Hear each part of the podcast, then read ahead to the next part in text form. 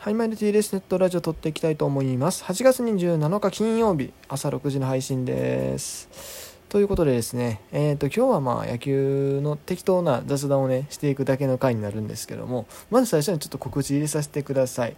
えー本日8月の27日金曜日ということでですね、えーまあ、いつも通り、いつも通りというか、まあ、まだ3回目にはなるんですけども、えーフライデーナイト、ラジオトークの、えーライブ機能を使ってですね、えーライブ放送を行います。はい。えーまあ大体時刻が23時か23時半か24時か24時半か分かりませんけども、まあそんぐらいの時間帯、まあできるだけ遅くなりすぎない方がいいかなと思ってるので、えーまあ極力早めにできればなと思ってるんですが、まあ早くても23時かなと思ってます。はい。ということで、えーまあできればま23時台から始める。で、まあ1枠2枠ぐらいでやろうかなと思います。えー内容としてはま特に何も決めてないので、まあ野球の話をちんたらしたり、全然関係のない話したり、まあコメント欄が盛り上がってればね、その流れに従ってみたいなことになるでしょうし、えーもしかしたら、え誰かゲストを呼ぶかもしれないですしね。まあわかりませんが、あの、まあいつも通りこうライブ放送やっていこうと思いますので、えーぜひですね、いつも通りとまだ3回目にはなるんですけども、えー来ていただければなというふうに思います。よろしくお願いします。はい。というね、えー宣伝を挟みまして、まあ、今日はね、軽くね、いろいろ野球の話題を、ね、取っていくんですけども、どうしようかな、どっから入ろうかな。まずね、あれですよ、この前、このね、ネットラジオの通常配信でもね、出したやつ、あの、大甲子園ね。甲子園の、うん、どこの学校がこう勝ち進んでいくかっていうのを予想して、3校を挙げて、で、それでこうポイントを競うみたいなね、ゲームにね、参加させてもらってるんですよ。ポッドキャストの野球自体さんが主催されてるね、えーイベントなんですけども、それに、あのー応募してですね、やってたらね、なんとですね、今、今現在にはなるんですけども、順位、全体の合計多分100何人かがね、こう出してくださった、出してくださった僕が言うのもおかしいな、あの、それにエントリーされてるんですよ。大甲子園の企画に。野球自体っていう番組の大甲子園っていうその甲子園のどこが勝ち抜くかっていうね、予想に。100人以上が応募してる中で、今なんと、まあ同率ではあるんですけども、なんと、僕今6位につけてます。この収録の時点で。ええ正直驚いてます。まあなんでそうなったかっていうと、うー、まあそうね、僕が予想したのが、えーっと、明徳義塾、横浜、智弁和歌山。で、智弁和歌山がこう一番有力として、まあ、スーパージーターコやったかななんかそんな感じのね、ネーミングだったと思うんですけど、そこだけこうポイントがちょっと多くなるんですよ。勝ち上がった場合の。で、智弁和歌山が今、見事に4強に残りまして。それめっちゃポセポイント稼いでくれてるんですね。で、明徳も8強まで行きましたし、横浜も16強ぐらいまでおったんかな、確か。みたいな感じで。今かなりですね、ランキング上位につけておる。まあ言ってもね、まだあの、これからあと2試合ありますし、えーそこの結果次第では全然上下あると思うんですけど、多分ね、見た感じ優勝は厳しそう。あの、まだ、その3校のうち2校残ってる人もいるから、ちょっと無理やろなと思うんですけども、ただね、あの、非常にいい、初めてのね、挑戦の上に、すっごいいい感じできてますね。うん、もう本当にびっくりしてます。しかもね、そのスーパー、あの、一番ね、こう、いいやろっつってた、智弁和歌山がね、見事にね、こうまあ、あの相手の学校がね、コロナで辞退みたいなこともありましたけども、そういうのもあって、うまいことこう、まあ、そういうのだけじゃないです。普通に4強まで来たもう実力の世界なんですけども、こう勝ってるっていうね。だからもうこの勢いで優勝まで行ってほしいんですけど、まあなかなかそう甘くはないのかなと。4強に残ってるのがね、智弁和歌山、智弁学園も残ってるんですね、奈良の。で、それから、えーっと、近江、そして神戸国際、え、これ神戸国際は負けたわ。えっと、京都国際ね。京都国際。そう。この4校全部関西圏ということでね。話題になってますね。もうこれはもう近畿大会じゃないかっていうね。ことも言われてますけども、まあ、あの関西出身者として非常に嬉しい限りでね、本当に。もう昔、昔って言ってもこれ多分大昔の話になるんですけども、本当に昔、昭和の時代のね、甲子園なんていうのは、あの、1都道府県1校っていう代表制度じゃなかったんですよ。夏の甲子園でも。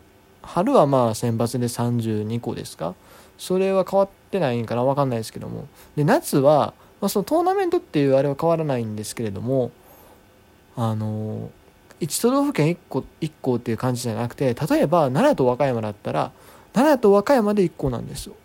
そう。多分大阪とかでかいところは大阪で1個とか兵庫で1個とかなってたんでしょうけどもあの、まあ、うちのね父親がねこう和歌山出身だからよく和歌山の話聞くんですけどもあのー、そうなんですよ。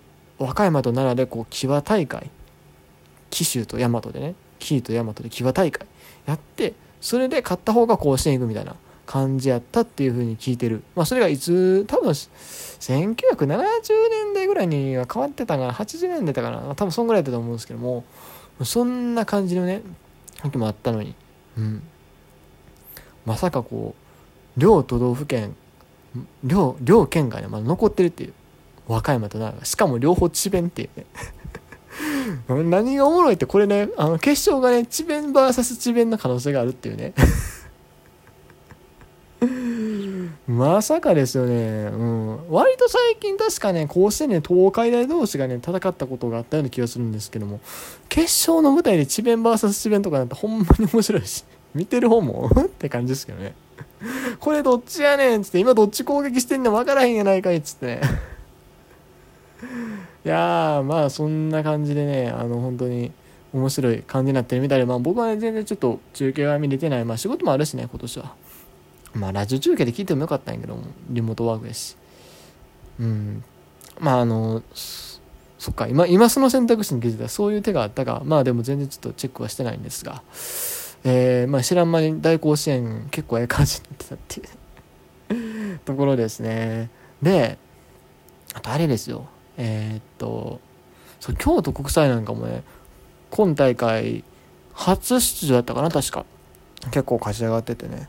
あのプロ野球選手は何人か出てる学校ではあるんですけども実は初めてだったかな甲子園はっていうところで。意外とまあその辺りがねなんか準優勝ぐらいはしそうな気する。優勝するイメージはね個人的にはあんまり湧かないんだけども初出場で優勝した学校ってある？いや多分あるはずあるはずないけどもうーんそのあれよ 第1回大会除いてね第1回とかその第10回ぐらいはちょっと除いたとして初出場で初優勝多分ほぼほぼない事例やと思うけどどうかな。京都国際。うん。まあまあその辺でもまず4強残ってること自体がすごいからね、うん、っていうところでまあちょっと大甲子園の行方を見守りつつですよ。今大会ですね。あれですね。あのー、初めて。今大会って言ったらおかしいな。大会期間中にですね。うん。初めて女子の高校野球のですね、決勝がね、甲子園で行われました。っていうニュースはね、もう皆さん多分ご存知かなと思うんですけども、うーんとね、えー、と今回は高知中央と神戸弘陵というね、2校が、えー、対戦して、えー、まあこのね、神戸弘陵のね、ピッチャーがね、まあすごいんですよ。うん。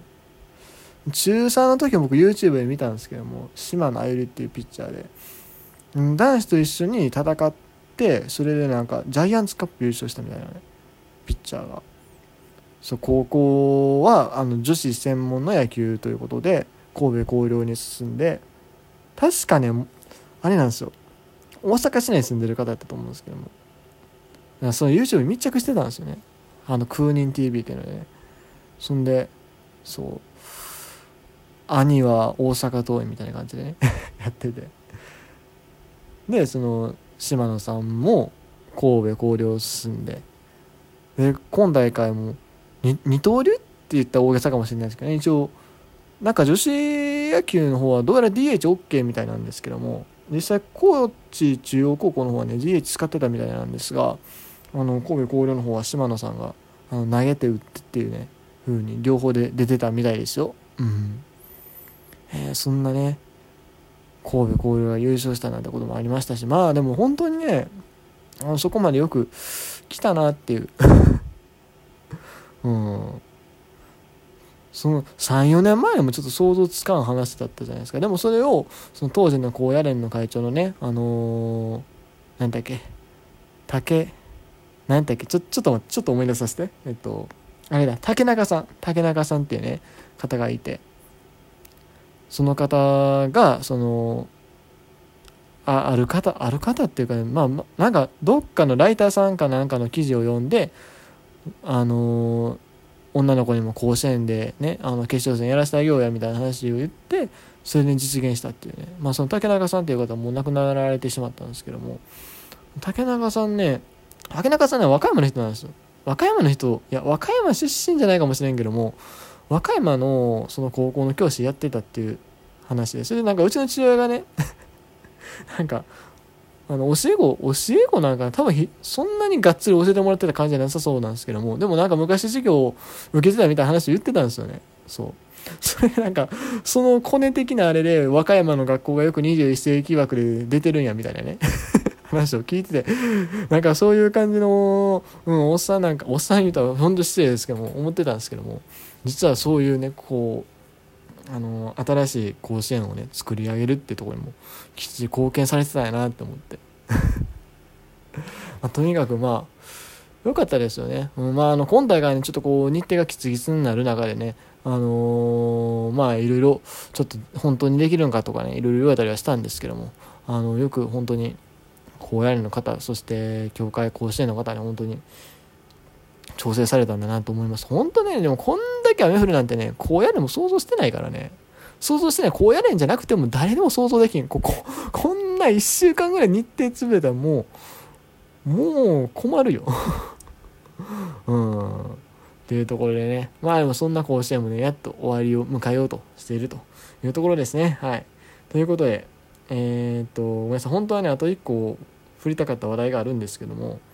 プロ野球のねロッテがねなんか明日の PM12 時に何かを発表するというねことがあってそれの話をちょっとしようかなと思ったんですけども結局時間がないので、えー、今日はこの辺で終わりにします PM12 時ってでもどうなの？表記的には24時なのか12時なのか気になるんですけどねはい。ということで、じゃあ今日はこの辺で終わりにしたいなというふうに思います。